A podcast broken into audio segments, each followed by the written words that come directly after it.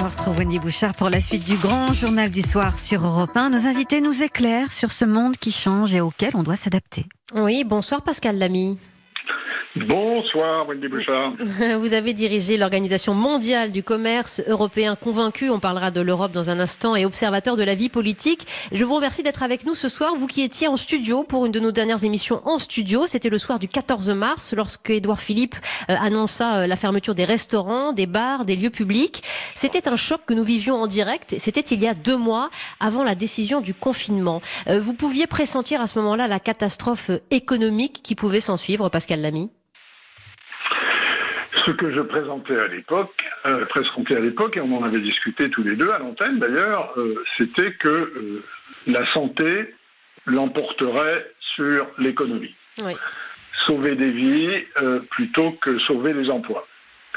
C'est un choix qui n'a été délibéré nulle part, que tout le monde a fait, et d'ailleurs ceux qui ont pensé un moment en faire un autre se sont vite plantés, et donc, euh, euh, c'est du passé. La question maintenant, c'est de savoir comment on en sort, étant entendu que euh, ce virus et la réaction qu'il a entraînée et qui est la même partout, en tout cas pour ceux qui ont les moyens d'arrêter leur économie, ou en tout cas de la faire tourner au ralenti, c'est évidemment un impact économique et social gravissime pour tout le monde, surtout pour les pays les plus pauvres, en ordre de grandeur, hein, un mois de confinement dans ce monde, c'est un an de croissance. Mmh. évidemment, un redémarrage euh, dont on peut prévoir qu'il sera très lent, compte tenu du fait que beaucoup de chaînes logistiques ont été endommagées, que beaucoup de capacités de production ne vont pas redémarrer très vite, même si, même si la Chine, elle, est en train de repartir, euh, apparemment, à un assez bon rythme. Oui, voilà comment euh, on se prépare en ce moment à différents euh, scénarios, ce que doivent affronter les États en ce moment euh, et de, haute volée, savoir si la consommation reprendra et à quel rythme. En effet, Pascal Lamy, vous nous parliez à l'instant des, perdants, les pays les plus pauvres, les, pays du Sud, entre autres. Mais est-ce qu'il y aura des gagnants, si j'ose dire, dans cette crise, dans cet épisode traumatique que, que nous vivons? Je ne crois pas. Au plan géopolitique, il y a deux grands perdants. Euh, les États-Unis et la Chine, mmh. qui vont être tous les deux affaiblis euh, par leur gestion de crise et qui, évidemment, euh, s'accusent mutuellement. c'est quand même les deux grandes puissances mondiales d'aujourd'hui.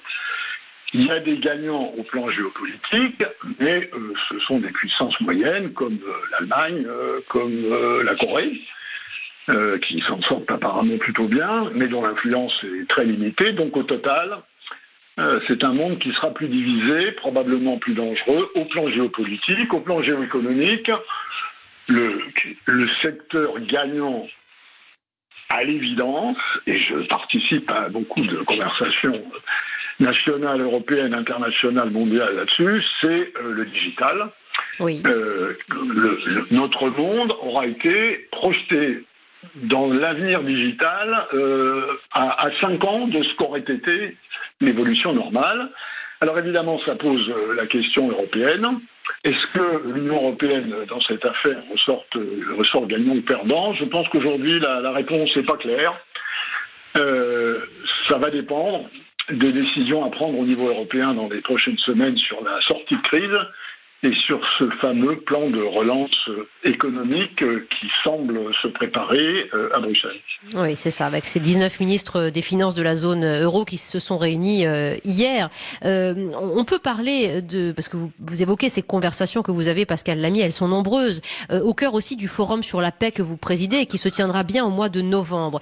Vous allez en particulier l'accès, et ça nous concerne directement dans cette réflexion, sur la gouvernance de la santé, avec la nécessité de partage d'expérience et on y est déjà.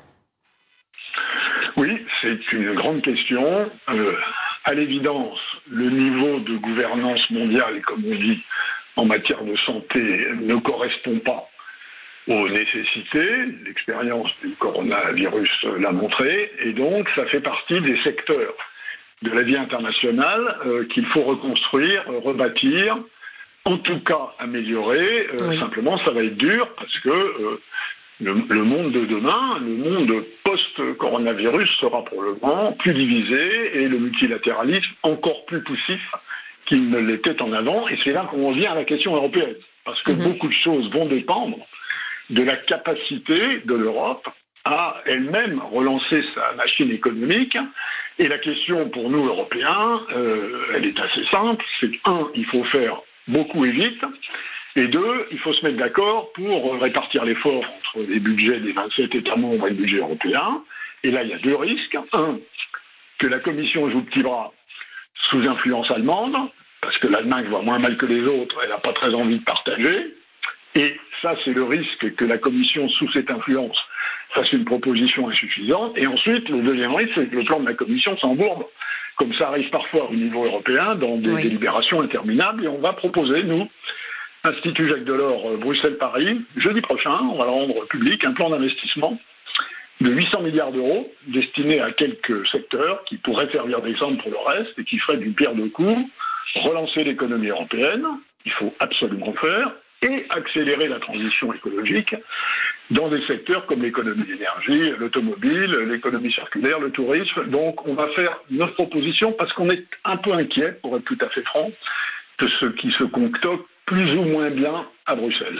Oui, euh, et là, cela rejoint les propos que tenait sur notre antenne à votre place et à la même heure la semaine passée Bertrand Picard, hein, qui euh, derrière lui, euh, avec sa fondation Solar Impulse, draine une dizaine de, de, de grands chefs d'entreprise dans cette relance propre de, de, de l'économie. Et j'imagine que cela vous parle. Oui. Un type formidable. Voilà, que, vous convoquerez, j'imagine. Pascal Lamy, nous parlions il y a deux mois aussi euh, de l'éventuelle relocalisation. Alors, je ne fais pas appel ici aux théoriciens de la décroissance et du de l'hyper local, mais on a bien vu dans cette crise que des marchés trop lointains, euh, et notamment sur euh, l'économie de la santé, sur euh, le problème des masques, des, du, du, paracétamol, les marchés chinois nous rendaient trop dépendants. Est-ce que cela va avoir un effet aussi très clair quand même sur la relocalisation de certaines de nos entreprises Ou de nos productions, du moins hmm. Sans doute, parce qu'effectivement, certaines de ces chaînes de valeur, comme on dit, se sont avérées trop fragiles, trop distendues, n'ont pas résisté euh, à des ruptures logistiques, pour ne pas parler des, restrictions aux exportations qui sont intervenues ce niveau-là et qui menacent beaucoup de populations dans ce monde du point de vue alimentaire. Hein, quand on regarde euh, l'Afrique ou l'Amérique latine, le risque principal aujourd'hui, c'est pas le virus, c'est la famine. Hein. Donc, pour, pour revenir, euh, pour revenir à votre, pour revenir à votre question, oui, il y aura certaines relocalisations mais il faut simplement être bien clair sur le fait que si l'on le souhaite, et c'est souhaitable dans certains domaines, ça aura un coût. Hein? si un certain nombre d'entreprises ont réparti dans le monde leurs unités de production, en en mettant par exemple certaines en Chine, c'est évidemment d'abord pour vendre sur le marché chinois.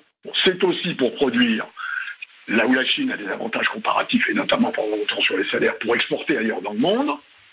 Et donc, pourquoi est-ce qu'on a fait ça? Parce que ça coûtait moins cher. Et donc, faire l'inverse, ça va coûter plus cher. Je pense que c'est ce qu'il faut faire dans certains domaines. Simplement, pour ça, il faut s'organiser. Ça ne va pas se faire tout seul. Certaines entreprises vont le décider. Elles ne retireront pas l'origine en Chine. Elles en mettront peut-être une ou deux ailleurs. Mais s'agissant des questions stratégiques, critiques, ce qu'on appelle maintenant à Bruxelles euh, l'autonomie stratégique, il faudra être précis dans ce qu'on veut faire. Est-ce que c'est le secteur de la santé? Quelles molécules Quels équipements Est-ce qu'on veut tout rapatrier ou est-ce qu'on veut rapatrier seulement des morceaux Qui va payer l'addition Dès lors qu'on a un débat franc, honnête, ouvert là-dessus, alors effectivement, il faudra le faire dans certains secteurs.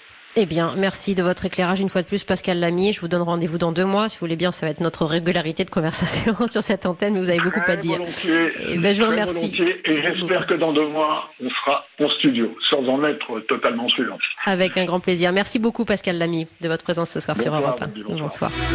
Jusqu'à 20h, c'est le grand journal du soir sur Europe 1 avec Wendy Bouchard.